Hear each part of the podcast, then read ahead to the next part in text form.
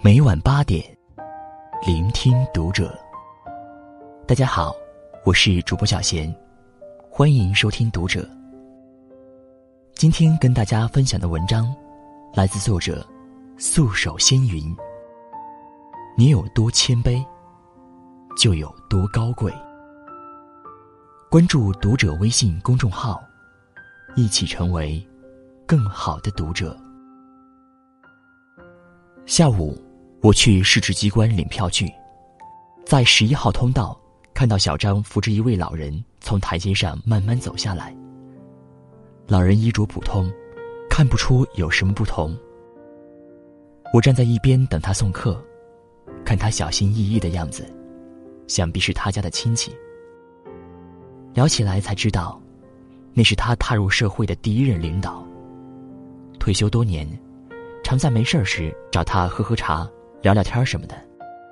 在这个人情薄如纸的社会，很多人只会谩骂前领导的无情，愤慨他阻碍了自己的发展，见了面也恨不得视对方为空气。所谓情谊是最不值钱的，但小张的举动。很温暖。他正色说：“这是一个值得尊重的人。”原来，他刚参加工作，便迎来了一场国家级验收。当时他们组任务重，他在领导的带领下，保质保量的完成了任务。记得庆功会上，很多人围在他的领导身边恭喜，说好听的话。谁料领导一把将他从一群人身后推出来说：“这次我们组取得成绩，与小张的努力分不开。他的思路很好，落实的很到位，牺牲了很多个人时间加班，真的不容易。”话音刚落，赢得了很多人的掌声。小张回忆，后来有次和这位领导一起去慰问困难职工，拿出了米面等慰问品。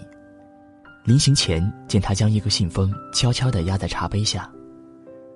一起去的同事说，他每次都会拿出自己的钱资助别人，从不明说。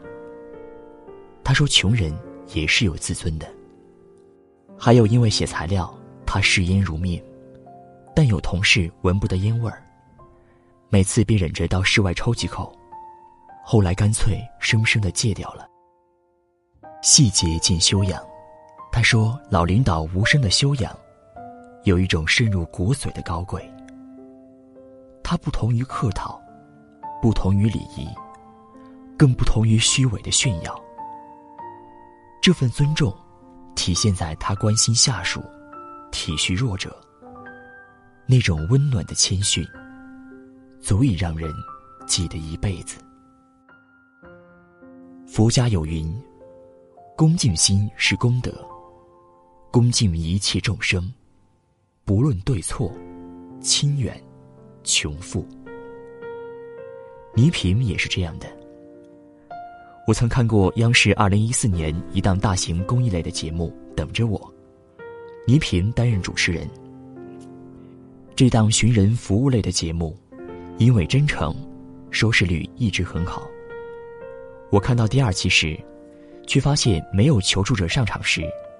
倪萍说的第一句话总是：“我的腿不好，就不站起来了。”时间长了，我心里犯嘀咕：倪萍的腿到底怎么了？原来她的腿在年轻时因为拍一部电视剧太过投入，在冰河里泡太久受了大寒，久治不愈，落下了病根。站立时间稍长，就会疼痛难忍受。一期一期录下来，倪萍那句话不知说了多少遍。同行曾劝他，每个求助者上场都要说一遍，你就不嫌麻烦吗？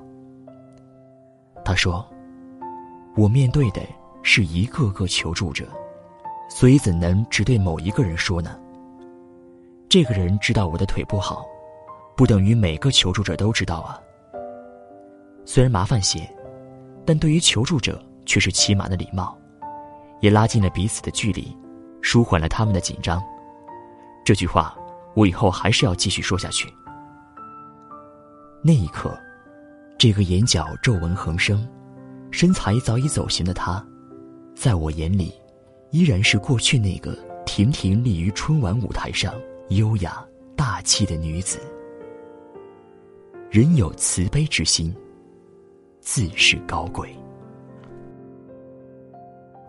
尊重，是一种修养与品质。有一种不腐不养的平等，它能让人心情愉快，心率平顺，拉近了关系。